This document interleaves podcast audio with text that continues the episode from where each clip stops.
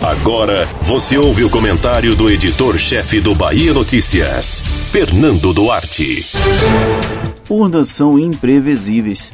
Todo político experiente sabe que o resultado das eleições é algo tão complexo que dificilmente alguém prevê com uma certeza absoluta sobre o que sairá da apuração.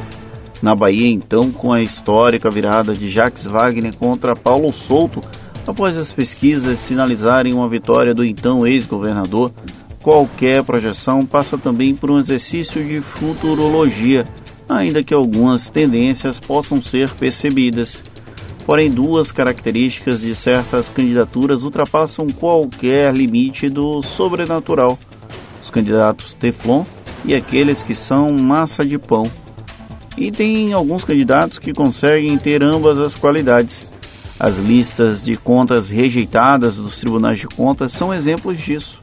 A cada dois anos, o Tribunal Regional Eleitoral recepciona essa listagem, mas guarda com carinho na gaveta a imensa maioria dos candidatos eleitos consegue empurrar com a barriga eventuais irregularidades e, em determinadas situações, termina o mandato sem que seja responsabilizado por elas.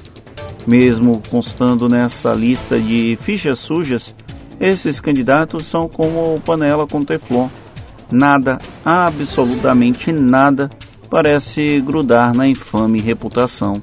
Kuma Basta ver a grande quantidade de políticos que se perpetuam no poder ou que retornam, ainda que as respectivas administrações tenham sido péssimas e que eles acabem enrolados com a justiça. Parece que o povo gosta de sofrer. Aí, entre um conhecedor ruim e uma interrogação, por que optar pelo desconhecido? Eu poderia listar alguns exemplos, mas posso ser acusado de providenciar um linchamento público dessas pessoas. Quem sou eu para julgar se a voz do povo é a voz de Deus? Esses candidatos Teflon, quando alinhados ao padrão massa de pão, mostram que não faz sentido tecer críticas, ainda que elas tenham amparo na realidade. Se pegarmos exemplos nacionais, são pelo menos dois grandes nomes que, quanto mais apanhavam, mais tinham avaliação positiva em crescimento pela população.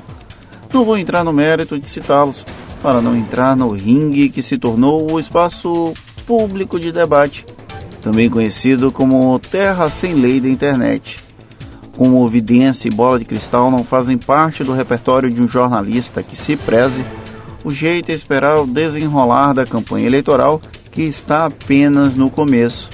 Até aqui, existem caminhos bem estruturados sobre o que deve acontecer em Salvador e em algumas cidades do interior da Bahia. Não apostaria muitas fichas por não gostar de apostas. Porém, não me surpreenderia se houver surpresas como no passado. Você ouviu o comentário do editor-chefe do Bahia Notícias, Fernando Duarte.